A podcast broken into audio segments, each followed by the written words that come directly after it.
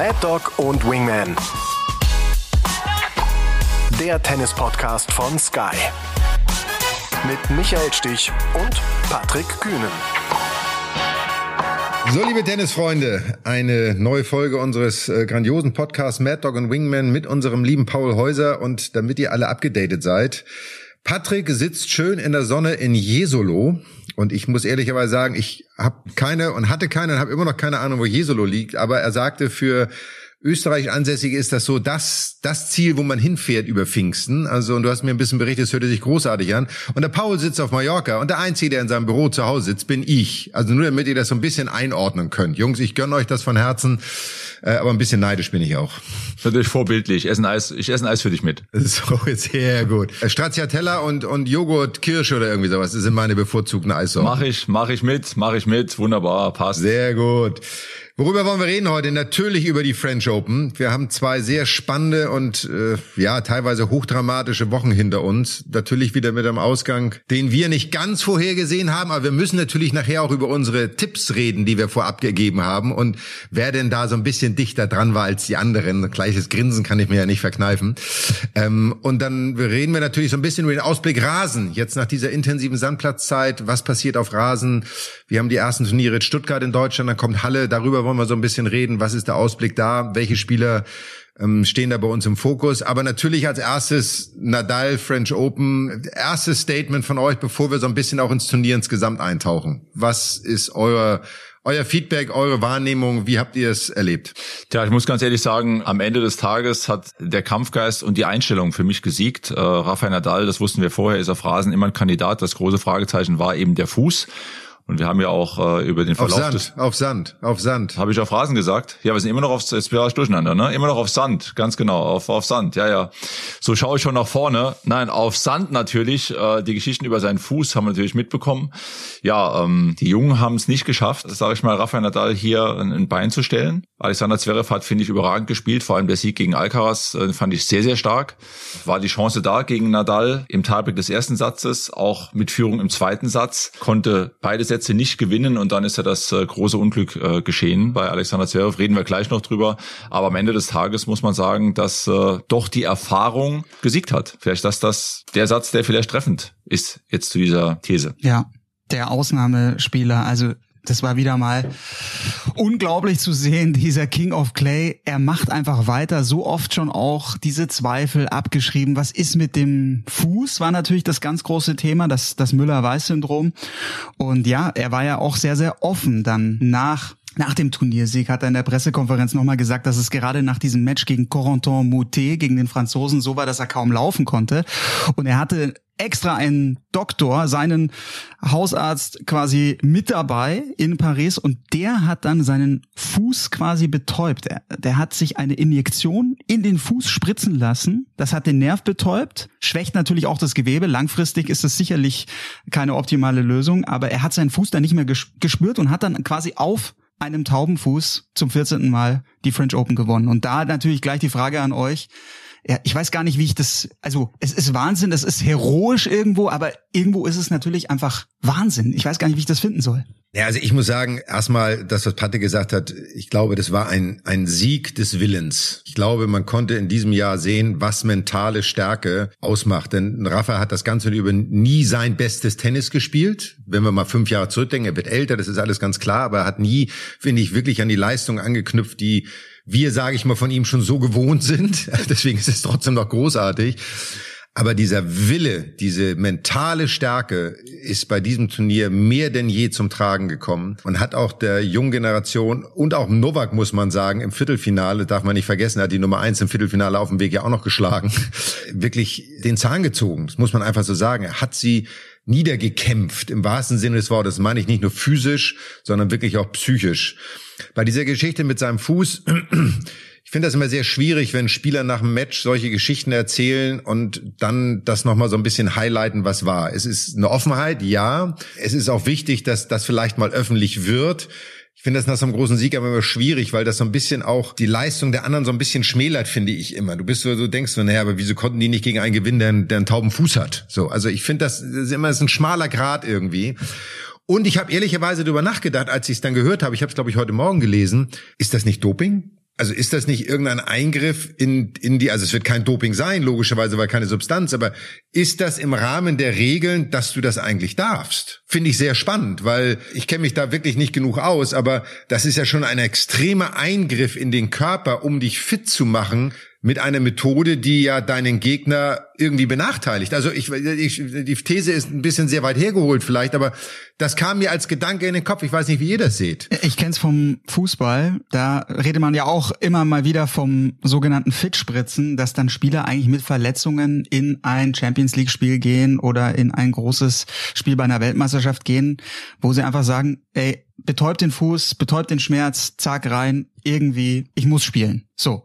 Und also langfristig völlig ungesund, aber es ist ein legales Mittel, es ist ein häufiges Mittel im Profisport. Patrick schaut nachdenklich. Du überlegst gerade, oder? Nein, ich denke nur, es gibt natürlich äh, viele Momente, in denen man auch mal eine Schmerztablette vielleicht äh, nimmt, wenn man sich nicht wohlfühlt oder irgendwo ein, ein Problem hat, das einen behindert, äh, jetzt rauszugehen und zu spielen. Da ist natürlich vieles, was äh, damit verbunden ist. Und ja, kann man darüber diskutieren, wie hoch ist dann die Dosis eines Schmerzmittels, äh, wie ist der Unterschied Tablette oder Spritze. Aber ich glaube, das gab es in der Vergangenheit schon immer, dass man alles dafür getan hat, um zu spielen. Ich würde noch mal ganz gern das, was du gesagt hast, Michael, auch aufnehmen, dieses äh, Thema Einstellung und, und mentale Stärke eigentlich. Ich fand es auch absolut bewundernswert und ist einmal mehr, das haben wir auch schon oft diskutiert, einmal mehr ein Zeichen, ein, ein Idol, ein Vorbild dafür, was man erreichen kann, wenn die Einstellung stimmt, wenn man diesen Fokus hat, auch wenn man vielleicht nicht sein bestes Tennis spielt. Die Top-Spieler schaffen es einfach, öfter als die weniger guten, sage ich mal, dann durchzukommen, wenn sie nicht ihre beste Leistung spielen. Und woran liegt das? Im Endeffekt hat man ja selten Tage, an denen Tennisspieler ihr bestes Tennis spielen auf allen verschiedenen Niveaus, aber man hat auch immer die Entscheidung, wie die Einstellung dann ist an dem jeweiligen Tag. Und bei Rafael Nadal kam einmal mehr zum Ausdruck, dass er, auch wenn er nicht sein bestes Tennis spielt, von der Einstellung her, vom Fokus her, alles gibt, bei jedem einzelnen Punkt voll da ist und alles dafür tut, was in seiner Macht steht, um sein bestes Tennis zu spielen. Und das fand ich einfach bewundernswert, einmal mehr. Und wie du richtig sagst, es kam vielleicht mehr zum Vorschein als in den Jahren zuvor, weil er eben vielleicht äh, dieses Jahr nicht spielerisch am Top-Level war, aber eben umso mehr den Fokus darauf gelenkt hat, äh, an seiner Einstellung alles rauszuholen, hier was geht und äh, wurde am Ende des Tages auch belohnt. Selbst in Situationen, in denen ja, sag ich mal, ach gegen Alexander Zverev, Tiebreak hinten gelegen, im zweiten Satz hinten gelegen, trotzdem immer dran geglaubt, bei jedem Punkt voll da gewesen und nie den Glauben aufgegeben zu haben, ich kann es trotzdem schaffen. Ja? Aber jetzt, jetzt, du sagst das richtig, Topspieler. Jetzt ist Alexander Zverev Nummer drei in der Welt. Führt im ersten Satz im Tiebreak 6 zu 2 und spielt immer das Gleiche. Klar spielt Rafa bei 6-5, glaube ich, diesen unglaublichen Vor- und Cross-Passierball. Das kann passieren. Aber Alexander greift halt auch wieder immer mit dem gleichen Ball an. Alexander führt im zweiten Satz 5 zu 4, serviert, macht drei Doppelfehler. Wir reden über die Nummer drei der Welt. Was ist es dann, was da fehlt? Was passiert im Kopf von der Nummer drei der Welt?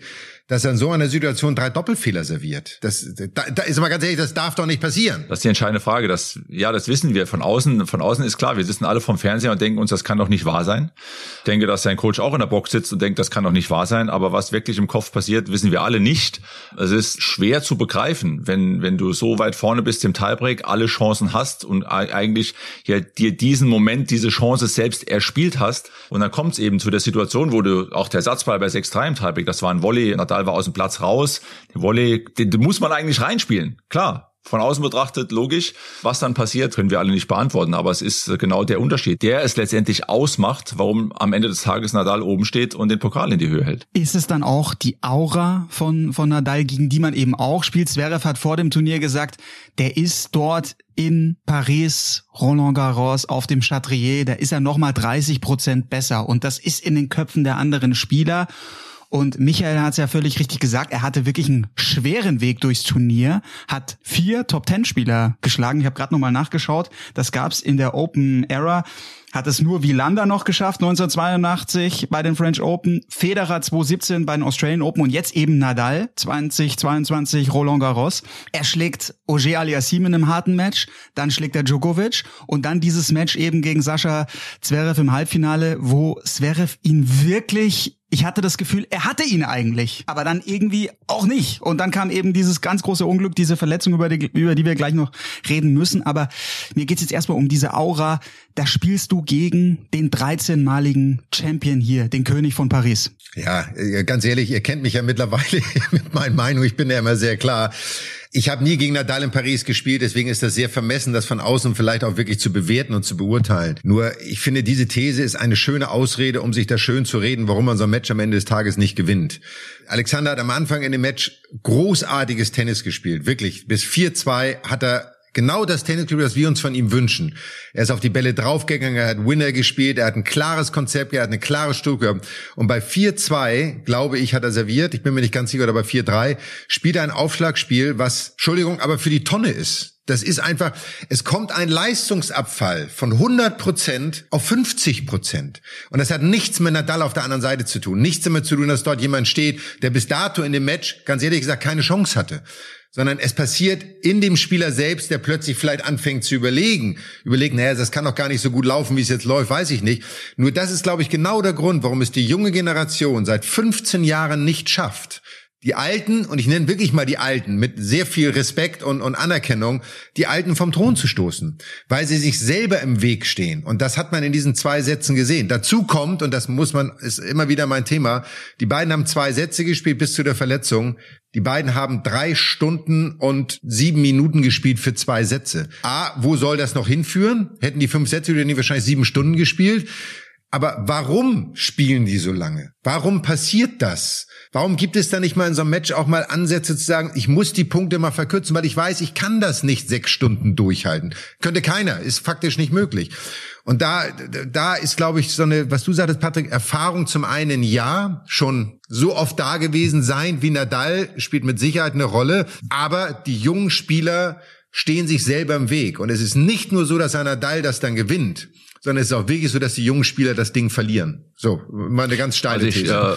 Äh, ja, ich habe auch ein Zitat gelesen von Kaspar Rüth nach dem Finale, der gesagt hat, also wir standen da und gehen raus zum Court und äh, wenn der Stadionsprecher quasi Rafael Nadal vorstellt, dauert es schon mal gefühlt mehr als eine halbe Minute, bis er die ganzen Jahre aufzählt, in denen Nadal Paris gewonnen hat. Und ich fand die Aussage schon auch sehr bezeichnend, denn es zeigt ja genau das, was du sagst, Michael, dass in den Köpfen der Spieler dieser Respekt, diese Ehrfurcht schon so weit geht, dass ja, dass es selbst ein Hemd. Ich spiele gegen Nadal, diesen diesen Champion in Paris, der schon 13 Mal gewonnen hat. Man könnte ja auch anders denken, könnte sagen, Rafael Nadal hat 13 Mal gewonnen, ist 36 Jahre alt. Jetzt komme ich raus und jetzt bin ich mal der, der das Match gewinnt. Mit der Einstellung könnte man ja auch, aber so ein Zitat habe ich jetzt nicht gelesen in den letzten Jahren. Deshalb ist, glaube ich, das, was du sagst, dieser Mythos und dieser Berg, vor dem die Spieler da stehen, ähm, schon auch so groß, dass äh, vielleicht der Respekt vor den großen Namen alles, alles übermannt, was, was man sich vielleicht auch vornimmt in so einem Match. Denn auch das Resultat des Finals 6-3, 6-3, 6-0 ist schon auch sehr, sehr deutlich. Ne? Keine Frage. Ja, und ich will mit euch aber trotzdem nochmal über das Halbfinale vorher reden, weil das waren ja auch ganz spezielle Bedingungen. Es war ein geschlossenes Hallendach, es hat erst geregnet an dem Tag. Dann ist die Regel so, das darf dann auch während des Matches nicht mehr geöffnet werden. Man muss das mit geschlossenem Hallendach bis zum Schluss durchziehen. Dadurch war es extrem langsam. Nadal hat erzählt, er hatte das Gefühl, er konnte überhaupt keinen Spin entwickeln und, und Zverev nicht nach hinten drängen. Und Zverev, der ja die, die Rückhand so im Steigen nimmt, hat, hatte dann natürlich auch gewisse, gewisse Vorteile für sein Spiel und hat es großartig erst gemacht. Aber es war so langsam, die Ballwechsel waren extrem lang und ich habe jetzt nochmal auf die Spielzeit genau geschaut. Also erster Satz, Stunde 33. Zweiter Satz bis zur Verletzung, Stunde 34 bis zum Tiebreak, zweiter Durchgang. Rafa hat's versucht, finde ich, mit Surf and Volley. Und da fand ich auch eine steile These übrigens von, von Misha Zverev im, im Kommentar mit dabei, der gesagt hat, wenn Rafa nur, nur Surf and Volley spielen würde, der ist so gut, der wäre auch Top Ten. Wie seht ihr das? Entschuldigung, das, das ist auch so eine These, das muss ich auch sagen, da werden viele Dinge gesagt, ähm, wo man immer sagt, ja, das ist auch Rafael Nadal und das, das ist, der, der Rafael Nadal kann alles. Es ist ein großartiger Athlet, ein großartiger Sportler, ein Ausnahmetalent von 100 Jahren oder 500 Jahren, was auch immer. Nur ein Rafael Nadal, wenn der nur zur Volley spielt, wäre er im Leben nicht erste Zehn. Also es, es tut mir leid, der Rafael Nadal ist kein guter Volleyspieler, schon gar kein natürlicher Surf- und Volleyspieler. Er hat gelernt, es taktisch so gut einzusetzen, weil es ihm nicht nur darum geht zu sagen, ich muss das perfekte spielen, sondern er hat genau das, was Patrick und ich ja oft schon diskutiert haben. Gib deinem Gegner einen anderen Blickwinkel. Gib ihm mal etwas zum Überlegen. Gib ihm mal etwas, das ihn aus seinem Rhythmus rausholt. Das macht Novak Djokovic mittlerweile, das hat Roger immer gemacht. Das macht auch ein, ein Raphael mittlerweile in Situationen, wo dann jemand sagt, oh, jetzt spielt er bei 2-5 im Tiebreak Surfen Volley. Ja, wann soll er ihn denn spielen? Bei 5-0? Er muss sich ja was überlegen, wenn es nicht läuft, so. Und das ist das, was die junge Generation nicht macht. Da ist nicht die Bereitschaft, das Risiko zu gehen, auf das Risiko hin, dass es nicht funktioniert dann funktioniert es nicht. Wenn der Gegner besser ist, dann musst du das akzeptieren. Aber das ist auch diese taktische Finesse und Fitness. Aber ein Rafael Nadal zu sagen, also ich weiß nicht, Patrick, wie du das siehst, aber dass er als Surf-Volley-Spieler auch erste zehn oder erste fünf, hat Misha, glaube ich, sogar gesagt noch, finde ich eine sehr steile These, der ich nicht wirklich folgen würde. Ja, also äh, der These folge ich auch nicht. Also er hat natürlich seine Qualität wo ganz anders. Das haben wir jetzt über viele, viele Jahre gesehen. Aber ich finde halt eben, was man vielleicht rauslesen kann aus der Aussage, ist, dass er eben auch sein Spiel immer weiter verbessert hat und auch äh, quasi Surfen Volley mittlerweile Bestandteil seines Spiels geworden ist und er spielt es dann auch in Situationen, in denen man vielleicht als returnierender Spieler nicht damit rechnet. Und das ist einfach äh, auch nochmal ein, ein Punkt, der unterstreicht, dass, dass auch er bei allem, was er gewonnen hat, ein, ein derartiger Champion ist, immer wieder Wege sucht, sich zu verbessern und ähm, auch in, in dem Hinblick auch Vorbild ist für jüngere Spieler, die sicherlich sehr, sehr gut spielen. Auch Alexander Zverev, der seit Jahren jetzt in den Top Ten spielt, der auch ein überragender Spieler ist. Aber die Frage stellt sich ja, wie geht's weiter? Wo ist der nächste Schritt? Wie kann ich mein Spiel weiterentwickeln? Auch für einen Alexander Zverev, für Kaspar Rüth, für einen jungen Holger Rune, für Felix Auger aliassim, die alle da an die Tür klopfen. Wo ist der nächste Schritt in der Entwicklung äh, meines Potenzials? Wie kann ich mich als Spieler ständig weiterentwickeln? Wie kann ich als Spieler weiter wachsen? Und auch dafür ist Rafael Nadal für mich ein absolutes äh, Beispiel, an dem er sich orientieren kann. Wenn wir nochmal zurückblicken, bevor wir nochmal gleich aufs Finale kommen, weil da möchte ich auch, das, was du eben gesagt hast, Patrick, ähm, es ist schon für ein Grand Slam Finale schon ein sehr deutliches Ergebnis.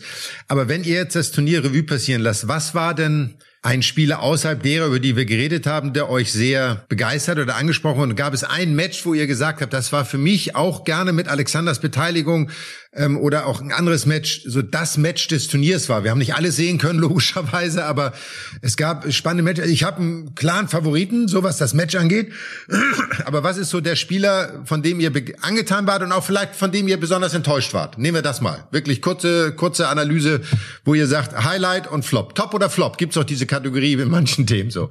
Ja, ich würde dann gleich mal sagen, mein Top ist ein junger Däne, nämlich Holger Rune. Wie der Tsitsipas geknackt hat, hat mich, hat mir schon sehr gut gefallen. Da war ich aber auch in diesem Match wirklich sehr enttäuscht von Tsitsipas, weil ich das Gefühl hatte, also der Holger Rune, der hat uns ja in München schon begeistert bei Patricks Turnier und hat das so clever auch gemacht gegen einen damals, ja, wirklich schwachen Alexander Zverev, aber er ist in diese Schwachstellen auch so gut reingegangen. Und gegen Tsitsipas hat er mit der Vorhand wirklich auch dominiert. Und trotzdem hat Rune eigentlich dieses Image auf der Tour, dass der früh anfängt zu krampfen, dass er nicht diese Fitness, nicht diese Matchhärte hat für Best of Five. Und Tsitsipas, finde ich, ist so fit, so stabil, ist auch gut durchs Turnier gekommen, gleich mal mit, äh, also 0-2 Sätze gedreht gegen Musetti, hatte dieses schwere Spiel gegen den Tschechen Kolar. Und also da habe ich dann mehr erwartet. Da dachte ich so, jetzt ist sein Weg aufbereitet fürs Finale, dann gegen jemanden aus der oberen Hälfte. Und dann geht er raus gegen den jungen Rune und ja, das war mir dann irgendwie auch zu wenig Gegenwehr und auch taktisch war es mir irgendwie zu wenig, dass er in diese langen Rallyes rein ist. Der wurde dann zu hektisch, verkrampft und hat zu viele leichte Fehler gemacht. Deswegen Tsitsipas mein Flop und Top wäre Rune, aber eben auch Sascha Zverev möchte ich nochmal nennen, weil der Sieg gegen Alcaraz war wirklich, wirklich herausragend. Der hat mir der hat mir imponiert und, und das war ja auch sein erster Sieg gegen einen Top-Ten-Spieler bei einem Grand Slam bislang. Also, ähm, Paul, ich bin gar nicht so weit weg von dir. Also Holger Rune hat mir auch sehr stark gefallen. Ich habe ihn in München bei uns gesehen und einfach die Herangehensweise in so ein Match gegen Tsitsipas hat mir schon sehr gut gefallen, weil eben er genau das gemacht hat, was man eigentlich, denke ich, als junger aufstrebender Spieler machen sollte. Sich nicht verstecken vor den großen Namen, sondern es als Herausforderung sehen, als Challenge sehen. Und er hat eben hier mit seiner Taktik äh, einen, einen guten Plan gehabt und ist rausgegangen, in dem Glauben, dieses Match gewinnen zu können. Und das ist eben das Entscheidende. Gegen einen Tsitsipas, der weit vor ihm steht, der viel mehr gewonnen hat, rauszugehen mit dem Glauben, ich schlag den heute, ich bin heute der bessere Spieler, ich kann das Match gewinnen. Das ist das alles Entscheidende. Mich hat ein Spieler überrascht, Marin Cilic, im Verlauf des Turniers, der sich mit wirklich fortgeschrittenem Tennisalter hier nach vorne gekämpft hat, wieder in die ersten 20 rausgespielt hat. Und ich muss ganz ehrlich sagen, ich hätte mir mehr erwartet von Novak Djokovic. Okay. Also ich muss auch sagen, enttäuschend auch Tsitsipas Alcaraz, ganz klar. Also auch die Herangehensweise, die ganze Einstellung auf dem Platz. Klar, wir sind alle nur Menschen und jeder Spieler hat gute und schlechte Tage.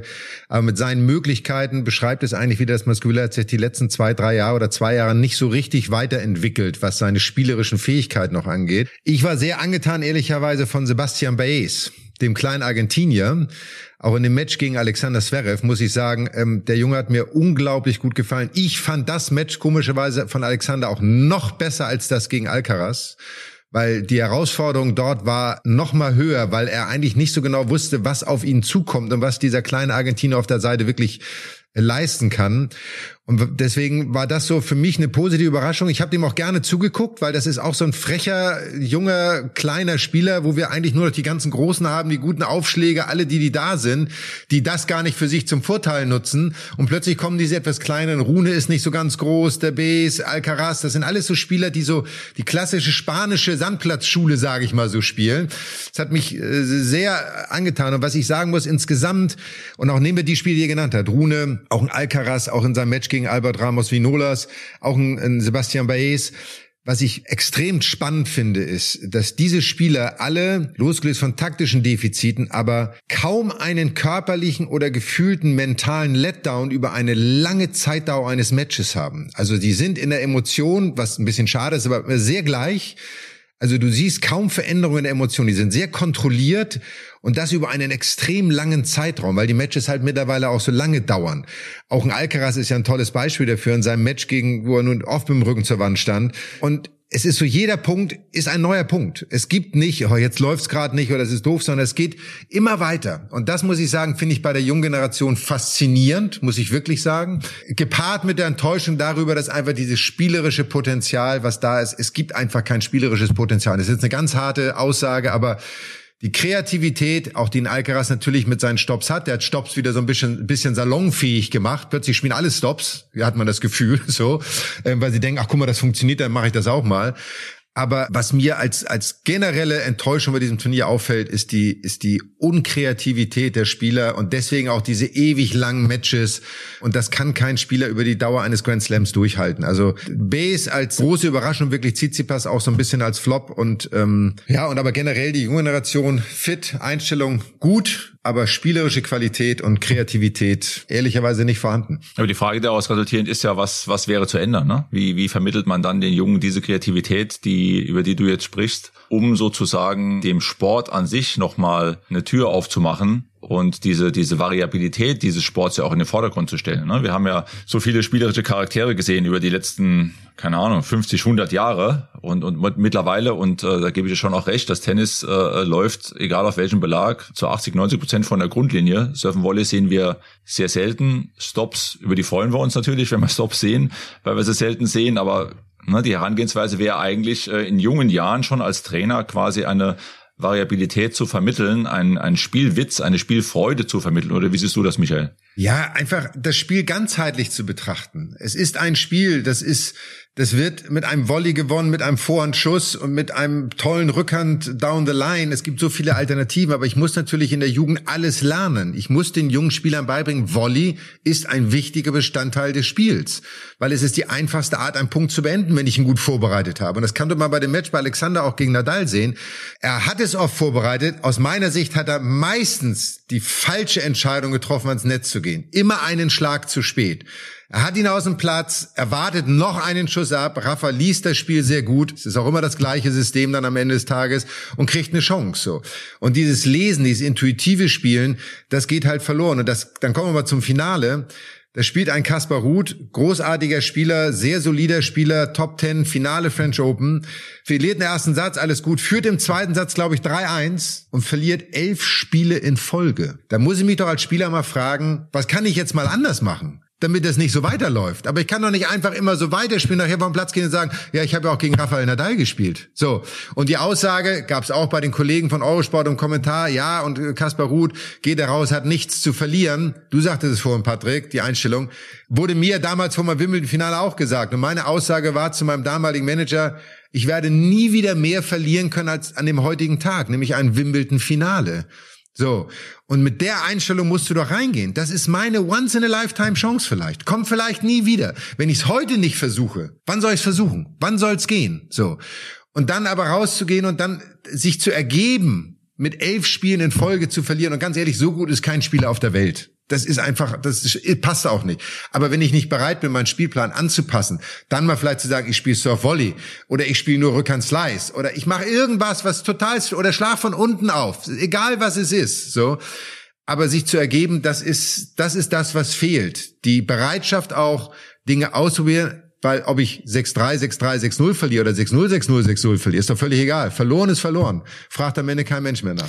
Ich glaube, er war dann. Ja, und den, und den Glauben auch, und den Glauben auch zu haben, sorry Paul, und den ja. Glauben, wirklich den Glauben zu haben, ich kann das gewinnen heute. Ich gehe im Finale raus und kann das gewinnen. Ich erinnere mich jetzt gerade an das Match Roger Federer damals gegen Pete Sampras in Wimbledon, als Roger gegen Pete Sampras nach fünf Sätzen gewonnen hat. Das wäre auch nicht möglich gewesen, wenn er nicht damals, Pete Sampras war der große Champion, das war noch zu Beginn der Karriere von Roger Federer. Das alles hätte nicht stattgefunden, wenn Roger Federer damals nicht schon den Glauben gehabt hätte, verinnerlicht hätte, ich kann gegen Pete Sampras hier auf dem Center Court in Wimbledon gewinnen. Sehr guter Punkt. Ich glaube, diesen Glauben, genau diesen Glauben hatte eben Kaspar Kaspar Rüth nicht. Also der war wirklich vollkommen überfordert dann mit dieser Situation. Gegen sein Idol, mit dem er schon in der Rafa Nadal Academy so viel trainiert hat. Dann dieses erste Grand Slam Finale. Er war überfordert, aber Michael, ich will mal so ein bisschen Hoffnung machen, auch für die nächste Generation, weil ich finde, da gibt's schon diesen einen Prototypen, der diese Freude am Spiel transportiert, der eigentlich auch alles hat, der diese tollen Netzangriffe immer wieder drin hat, einen guten Volley spielt, so viele Stops spielt und das ist Alcaraz. Alcaraz hat eigentlich alles und ich finde, Klar war das jetzt wahrscheinlich für ihn im Endeffekt ein enttäuschendes Turnier. Viertelfinale raus gegen, gegen Alexander Zverev, aber gegen einen herausragenden Zverev möchte ich eben dazu sagen. Und das war richtig hohes Niveau. Und wie er sich gegen diese Niederlage nach 0-2 Sätze gestemmt hat von Alcaraz, das war doch auch große Klasse. Also es war ein verdammt enger Tiebreak dann am Ende. Und ich, also ich glaube, Alcaraz wird so das Vorbild dann für alle anderen jungen Spieler. So musst du rangehen, so musst du auch in den entscheidenden Situationen nach vorne gehen, den Punkt selber machen. Also ich bin nach wie vor, ihr merkt es, komplett begeistert. Äh, mein, meine Prognose, dass er die French Open schon schon gewinnt, die ist jetzt nicht ganz äh, aufgegangen. Aber ich bin ja. begeistert nach wie vor. Ich glaube, dass wir bei den ja, ich, ich, ich nehme das gern, gern auf von dir, Paul. Ich, ich könnte mal gut vorstellen, dass wir bei den Jüngeren, die jetzt schon kommen, ein Carlos Alcaraz, ein, ein Holger Rune auch, dass das vielleicht Spieler sind, bei denen wir mehr Entwicklung sehen werden, hoffentlich auch in den nächsten Jahren, denen ich das auch zutraue, als vielleicht heute noch einem äh, Stefanos Tsitsipas, der ja auch schon viel gewonnen hat, aber meine, der auch eine tolle Saison gespielt hat. Aber diese Elemente mal, was du immer schon einforderst, was wir in vielen Podcasts ja schon angesprochen haben, muss man auch sagen, mal ein Surfen Volley einzubauen, ne? ein Surfen Volley einzubauen, wie Nadal es ja auch macht, beim 40-0 oder auch selbst mal beim engen Ball. Aber wenn ich nicht so sicher bin beim Surfen Volley, vielleicht mal sage, okay, es steht 40-0, ich mach mal Surfen Volley, spiel mal Surfen Volley, um den Gegenüber mal ein anderes Bild zu geben, um dem mal die, die, die Sicherheit zu nehmen, die er ja hat als returnierender Spieler, wissend, dass ich nie nach vorne komme und so. Diese Offenheit, die hoffe ich, dass die junge Generation diese mitbringt. Ja, und da habt ihr mit Sicherheit beide recht. Ich finde trotzdem, Paul, auch bei, bei Alcaraz, es ist total erfrischend zu sehen, was ihn abhebt von vielen, ist einfach in seinen jungen Jahren, dass er diese Power und diese mentale Stärke hat. Nur ein Alcaraz, das Spiel spielt er noch zwei Jahre so. Dann weiß jeder, wie er spielt. Es ist ein trotz allem relativ leicht auszurechnendes Spiel. Irgendwann auf die Dauer sowieso bei jedem Spieler, weil jeder hat seine Spielweise so. Aber irgendwann weißt du, dass er den Stopp spielt. Irgendwann weißt du. Und ich habe die Geschichte mal erzählt gegen Ivan Lendl in, in, Queens, mein erstes Rasenturnier, wo ich auch nur Volleystops gespielt habe. Im dritten Satz hat halt an Ivan Lendl das kapiert und stand halt schon, bevor ich den Volley sprach, in einer T-Linie und hat mich ausgelacht. So. Das ist die Frage, ob die Generation, die heute heranwächst, unter sich das sag mal, aus sich herauskitzeln. So, die Älteren haben das halt. Ein Rafael Nadal liest halt und versteht halt in der Analyse der Spiele, wo ein Gegner eventuell hinspielt und es da alle sagen, ja, das kann nur ein Rafael Nadal. Nein, das ist einfach, wenn du Matches analysierst und dir die Taktik deiner Gegner anguckst, kannst du sechs oder sieben von zehn Mal richtig laufen. Das ist einfach so. Da musst du auch kein Hexer sein, so. Das ist auch, auch viel Vorbereitung, logischerweise. Und natürlich Intuition, Talent, vieles, was damit reingehört. Aber das zeichnet ihn jetzt nicht mehr aus als jeden anderen. Ein Agassi war bei uns jemand, der genauso war zu unserer Zeit. Ein Andrew Agassi hat manchmal Dinge gemacht, und gesagt, wie geht das? Naja, er hatte das Talent, aber er hat es auch analysiert, er hat sich damit beschäftigt. Und das ist das, was ich finde, was wir weniger sehen, diese Analyse. Und Alexander Zverev hat es ja mal gesagt, taktisch ist er jetzt ja nicht der Meister, der sich groß auf Matches vorbereitet. Patrick, du hast gesagt, auch Alexander Zverev hat sich in jungen Jahren weiterentwickelt. Gefühlt, alles großartige Spieler, hat er sich in den letzten drei Jahren auch nicht wirklich weiterentwickelt, sein Spiel nach vorne gebracht. Und jetzt kommen wir mal zu Alexander, zu seiner Verletzung, weil das finde ich ein ganz guter Übergang. Ich wünsche ihm natürlich, er hat jetzt eine sehr schwere Verletzung. Ich kann das nachvollziehen, weil ich habe was sehr ähnliches erlebt. Aber ich wünsche ihm, so wie ich damals gemacht habe auch, dass er diese Zeit nutzt, um auch zu überlegen, wie kann ich mich verbessern? Wenn ich wiederkomme, wenn ich wieder angreife, habe ich Bock, was Neues zu lernen. Was ist mein Neues? Ich will jetzt ein perfekter Volleyspieler werden. Und dann nutze ich die Zeit und mache das so, weil jetzt ist die Chance, das zu tun. Auch wenn er wiederkommt, seine Gegner zu überraschen.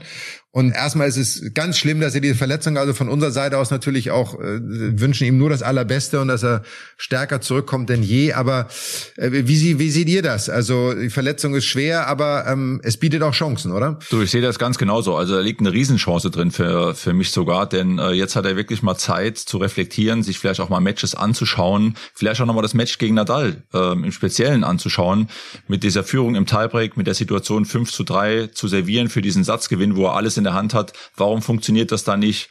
Und eben auch hinzuschauen, wie schaffe ich den Sprung von der 3 auf die 1? Wie schaffe ich den Sprung zum Grand Slam Champion? Das sind die nächsten ultimativen Ziele und die geht's eben auch äh, anzugehen. Und äh, jetzt mal der Zeit, die er jetzt hat durch diese schlimme Verletzung und keine Frage, dass wir ihm gute Besserung wünschen. Aber jetzt ist Zeit mal zu reflektieren und mal hinzuschauen, wie kann ich mich als Spieler, als Persönlichkeit auf dem Court, aber vor allem als Spieler weiterentwickeln und wie wird mein Spiel aussehen, wenn ich zurückkomme für die nächsten Jahre. Irrsinnig spannend. Ich find's aber auch ganz, ganz schwierig, weil also mental für Zverev, da war jetzt wieder ganz schön viel in der Auslage. Und ich hatte das Gefühl, er hatte eigentlich Rafa Nadal, er hatte ihn auf der Schaufel, er hatte ihn auf dem Schläger. Und wenn er gewonnen hätte und danach das Finale gewonnen hätte, dann wäre es sein erster Grand Slam Titel, hätte, hätte Fahrradkette. Er wäre aber auch die Nummer eins geworden und, und, und. Und das muss er jetzt in der Verletzung hinter sich lassen und aber nach vorne gehen, nach vorne schauen. Ich find's, ich find's gar nicht so leicht. Und äh, nochmal zur Verletzung. Michael, ich habe jetzt bei dir nochmal genau nachgeschaut. Die Diagnose damals Außenbandriss, weiterer Anriss des vorderen Bandes plus Kapselschaden im linken Sprunggelenk bei dir damals, die schreckliche Verletzung von Wien. Bei ihm wissen wir jetzt auch schon, mehrere Bänder sind gerissen. Er ist in München bei einem Fußspezialisten, aber Wimbledon, ich möchte mit euch jetzt ein bisschen nach vorne schauen. Wimbledon ist doch komplett unrealistisch, oder? Ich will noch einmal, einmal reingrätschen, Paul, um das rund zu machen. Er hat vergangenes Jahr die Goldmedaille gewonnen, Olympische Spiele, ist ADP-Weltmeister geworden, ist Nummer drei der Welt, hat Nadal jetzt auf dem Schläger gehabt. Er ist ja eigentlich gar nicht so weit weg von diesem Ziel Nummer eins oder auch Grand Slam Champion. Es ist ja im, im es ist ja greifbar. Man, man, wenn man zuschaut gegen Nadal, sieht man ja schon, die Hand ist ja schon fast auf dem Weg dahin. Er hat es ja schon fast in der Hand. Aber die Frage ist ja, diese letzten paar Prozent, die brauchst du jetzt unbedingt. Wie komme ich dahin? Wie schaffe ich das, den Schalter jetzt wirklich umzulegen und diese, diese Hürde, diese letzte Hürde vielleicht nochmal nehmen zu können? Und das ist, glaube ich, die große Challenge. Und ich meine das positiv, diese riesen Herausforderung, die ja auch viel Kraft in sich hat, das herauszufinden und dem das Ziel zu verfolgen, das anzugehen. Ja, und das, was du sagst, Paul, wie gesagt, ich kann es ja aus meiner Zeit äh, auch beurteilen, das ist eine schwere Situation. Du bist gefühlt irgendwie ganz knapp dran an deinen Träumen, an deinen großen Zielen. Dann kommt eine Verletzung. Jeder Leistungssportler weiß, Verletzung ist Teil des Berufs. Das kann dir immer passieren. Und da schließt sich aber auch für mich wieder so ein bisschen der Kreis. Die Verletzung ist Pech, da muss man nichts sagen. Die Verletzung ist aber mit Sicherheit auch ein Teil einer Ermüdung. Wenn du schon drei Stunden und zehn Minuten spielst und so ein intensives Match spielst, dann macht das was mit dir. Das heißt, auch das, was Patrick sagte, zu überlegen, wie kann ich gegen, also alles, was du gegen Nadal nicht willst, ist lange spielen und lange Ballwechsel haben. Ich meine, das wissen wir nun seit 15 Jahren, seitdem wir das verfolgen, so. Also warum mache ich es nicht, wie er es am Anfang gemacht hat? Erster Satz und ziehe das durch. Das kann nicht drei Sätze lang funktionieren. So, das ist ganz klar. Aber auch das zu, zu analysieren, zu sagen, okay, die Verletzung hat ja eine Ursache. Pech im allerersten Schritt, aber auch, was kann ich an meinem Spiel verbessern, damit ich mich dieser Situation, dieser langen Matches nicht immer aussetze. Wir haben schon die Diskussion Ansetzung von Spielen. Nee, die Spieler werden angesetzt und keiner kann was dafür, dass die fünf Stunden spielen. Ich meine, wir zwingen sie nicht dazu. Die könnten auch drei Stunden spielen und können es auch kürzer machen. So wäre manchmal spannender. Ähm, aber trotzdem birgt es die Chance. Und da ist genau die Frage, warum spiele ich Tennis? Ich habe das damals genutzt, diese Zeit, und gesagt, ich brauche da einen neuen Input, weil ich dieses Spiel unglaublich geliebt habe. Und ich rede davon wirklich, das Spiel zu spielen, den Challenge, Dinge auszuprobieren, Spaß zu haben, so. Und nicht einfach zu sagen, ja, ich muss wieder zurückkommen, weil ich will einen Grand Slam gewinnen, ich will Nummer eins werden, so. Weil ich glaube, wenn das der Motivator ist, dann ist das viel, viel schwerer. Wenn man aber sagt, ich liebe diesen Sport, und das hat mir mein ehemaliger Coach Sven Grönefeld, ich hatte mit dem telefoniert und der hatte mir das gesagt, gesagt, Michael, der Unterschied heute ist oft, was er als Coach, der seit 25 Jahren tätig ist, da drin sagt, Früher habt ihr das Spiel wirklich geliebt. Bin heute noch über meine French Open Niederlage im Finale extremst frustriert. Das war die schlimmste Niederlage meiner Karriere. Und er sagt, ja, und das zeigt aber selbst heute noch, wie sehr du diesen Sport geliebt hast, sagt er.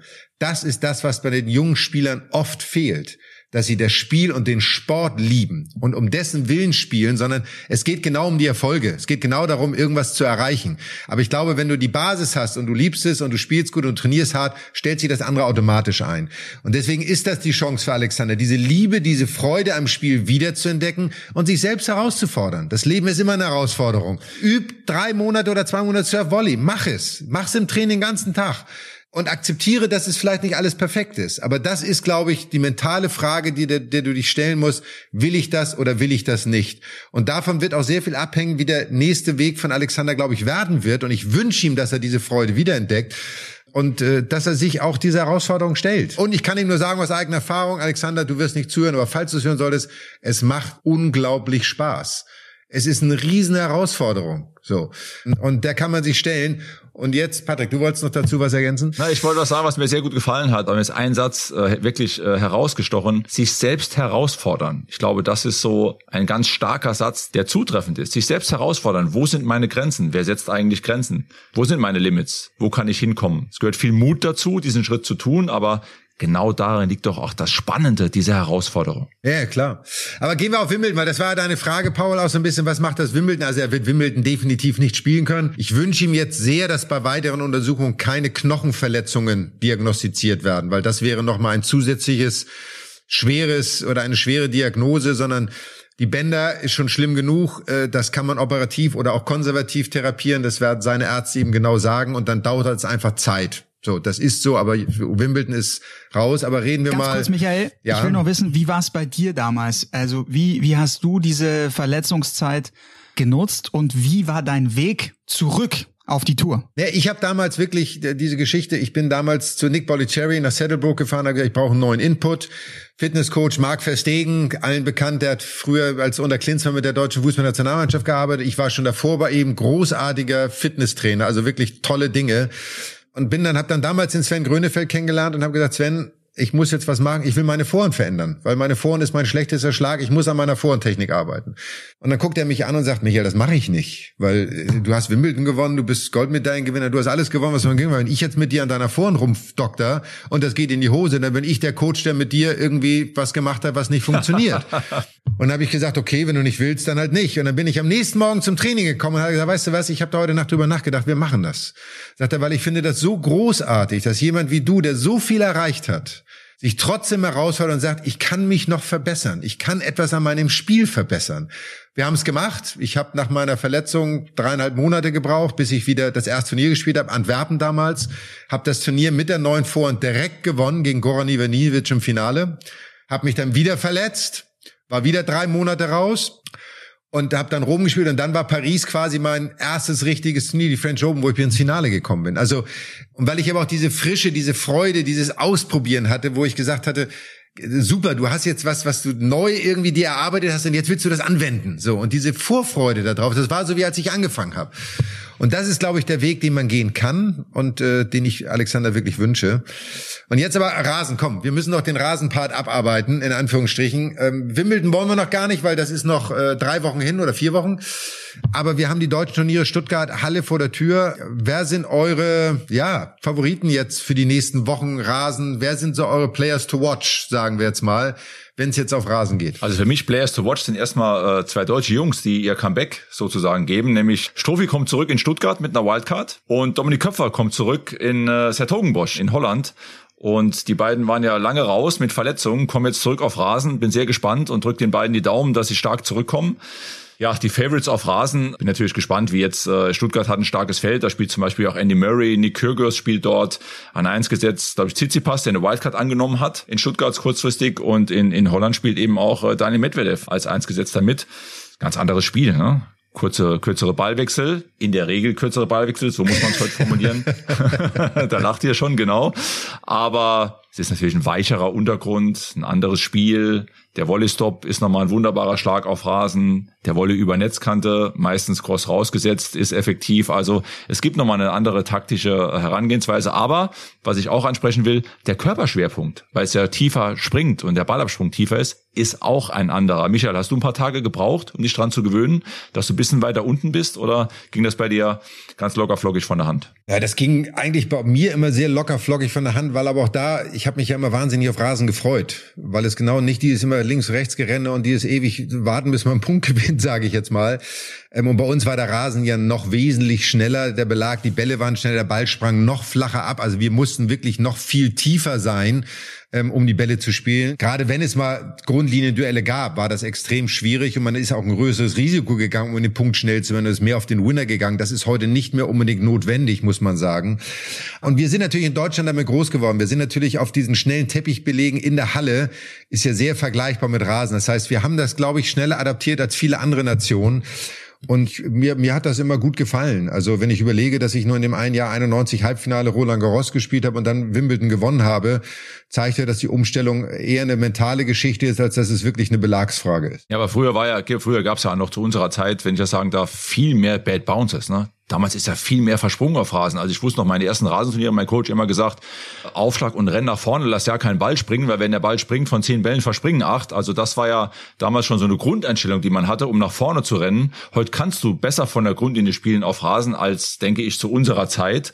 Und von daher ähm, hoffe ich sehr, dass viele Spieler wieder mehr zum Netz kommen, auch jetzt auf Rasen. Ähm, aber die Qualität des Platzes hat sich über die Jahre schon enorm verbessert, ne? muss man auch sagen. Players to watch äh, möchte ich noch sagen, es kommt einer zurück auf die Tour nach, der, nach einer Verletzung. Das ist Matteo Berrettini, Vorjahresfinalist in Wimbledon und Sieger von Queens. Da bin ich wirklich auch sehr, sehr gespannt, wie fit präsentiert er sich. Er hat dieses mächtige Spiel mit dem Aufschlag, mit der Vorhand, mit dem Wind, wirklich finde ich auch sehr, sehr giftigen Rückhand-Slice. Auf, auf Berrettini bin ich wirklich sehr gespannt.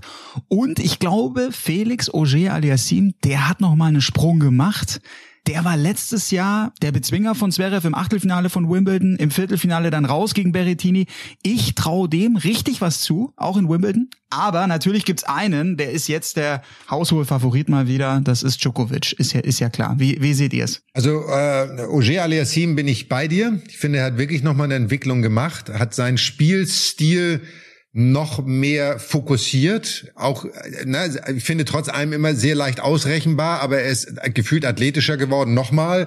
Und auch mit Toni Nadal als Coach an seiner Seite hat er da auch den mentalen Bereich noch ein bisschen mehr für sich entdeckt. Ähm, es müssen wir eben immer viele Dinge zusammenpassen, trotz allem. Also viele dieser Spieler können halt, wenn eine Schwäche auftritt, diese Schwäche schlecht überspielen. Also diese eine Schwäche kann ihr Spiel sehr stark beeinflussen.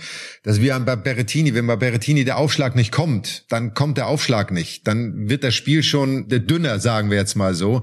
Trotz allem ist er ein großartiger Spieler. Es ist immer schwer, auf Rasen als erstes zurückzukommen, ne, weil du selber unsicher bist. Aber ich bin ehrlicherweise in diesem Falle sehr gespannt auf Alcaraz, wie Alcaraz auf Rasen spielen wird. Das interessiert mich sehr. Also ich bin auch ein Holger Rune, so ist auch so ein Spieler, wo ich sage, nicht, dass sie es gewinnen werden, aber ich bin gespannt, weil ich glaube, die gehen mit dieser Leichtigkeit und sagen, pff, das Spiel halt mal Sir Volley oder ich mach mal irgendwas oder spiel mal eine Stops, die super sind und geh Stop and Charge, lauf vor oder spiel auch mal ein Chip and Charge, wenn es sein muss, keine Ahnung. Also da freue ich mich irgendwie drauf zu sehen, ob da so ein bisschen neuer Input kommt. Ja. Also da werden wir natürlich in zwei Wochen nochmal ganz genau dann drauf schauen, was sind so eure Hotshots, was sind eure Prognosen für, für Wimbledon, wie schaut's aus, wie ist da die Gemengelage auf der ATP Tour. Jetzt müssen wir aber natürlich auch noch den Bogen hinbekommen. Wir haben auf der Damentour, wir haben dort eine Dominatorin. Und das ist Iga Swiatek. 35 Siege in Serie und die ist auch in der Weltrangliste so weit vorne. Auf Sand hat die alle weggespielt. Wie sieht's jetzt mit Rasen aus und wie beeindruckt seid ihr von der Polin? Ja, also kurzes Statement dazu muss man, glaube ich, kann man gar nicht äh, groß genug loben oder in höheren Tönen lo loben. großartig, was sie diese Saison gespielt hat. Und äh, Gott sei Dank muss man auch sagen, obwohl Ashley Barty, sage ich mir, Karriereende angekündigt hat, ist sie nicht die Profiteurin als Nummer eins nur deswegen, sondern sie hat es sich ja nun ausreichend verdient durch ihr Spiel. Jetzt die French Open zum zweiten Mal gewonnen auch schon wieder sehr ein. Trifft so ein bisschen wie bei den Herren darauf zu, da ist eine Spielerin, die das so dominiert und die anderen finden einfach keinen Weg, irgendwie mal das Spiel auseinanderzunehmen oder es zumindest enger zu gestalten. Aber großartige Leistung über die letzten Monate und kann man gar nicht hoch genug anrechnen. Ja, also ich äh, muss auch sagen, ich habe auch den Rücktritt von äh, Ash Barty bedauert, weil einfach sie eine, eine ganz tolle Spielerin ist und einfach die Szene äh, mit ihren Matches immer bereichert hat, weil sie eben auch eine Spielerin war, die ihren Stil gespielt hat, so will ich es mal formulieren. Iga Swiatek finde ich ganz, ganz stark. Vor allem ihre Liebe, ihre Hingabe zum Sport, glaube ich auch. Diese, diese Siegesserie ist schon auch wirklich sehr, sehr stark, aber sie hat ihr Glück auch im Tennissport gefunden. Sie hat ein äh, starkes Statement übrigens auch abgegeben nach ihrem Sieg, ne, nämlich,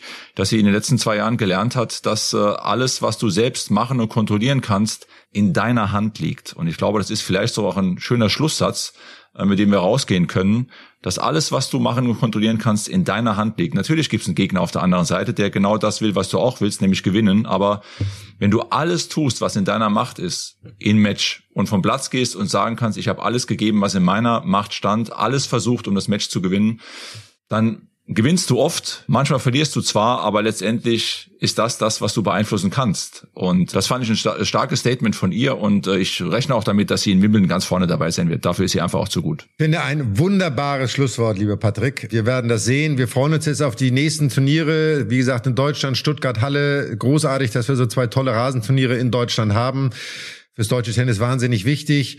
Und dann hören wir uns alle wieder nach Halle quasi. Das heißt, wir werden äh, zu, zurückblicken nach Halle und Queens, ähm, wie die Turniere verlaufen sind, mit einem Ausblick auf Wimbledon, wo wir natürlich wieder mit Sky äh, mit voller Mannschaft da sein werden und das äh, Turnier begleiten werden. Darauf freuen wir uns. Und in diesem Sinne wünsche ich euch, es sei denn, der Paul hat noch eine klassische Abmod, die ja immer kommt. Natürlich, klassisches Teasing. Wir steigen dann nämlich bei Sky auch bei Queens wieder voll mit ein. Das gibt's live und exklusiv bei uns.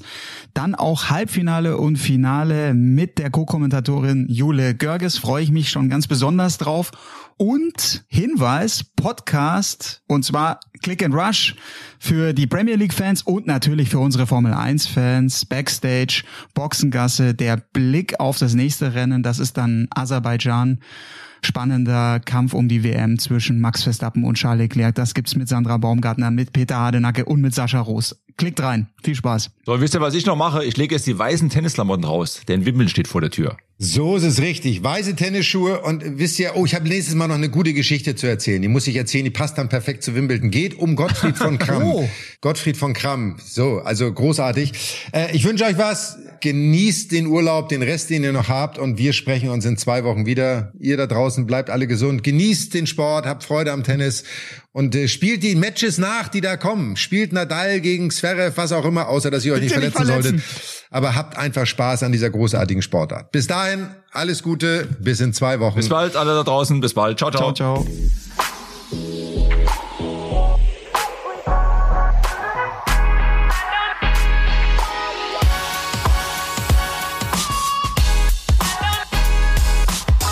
Mad Dog und Wingman ist eine Produktion der Podcast-Bande im Auftrag von Sky. Neue Folgen gibt's alle 14 Tage, immer mittwochs, überall, wo es Podcasts gibt.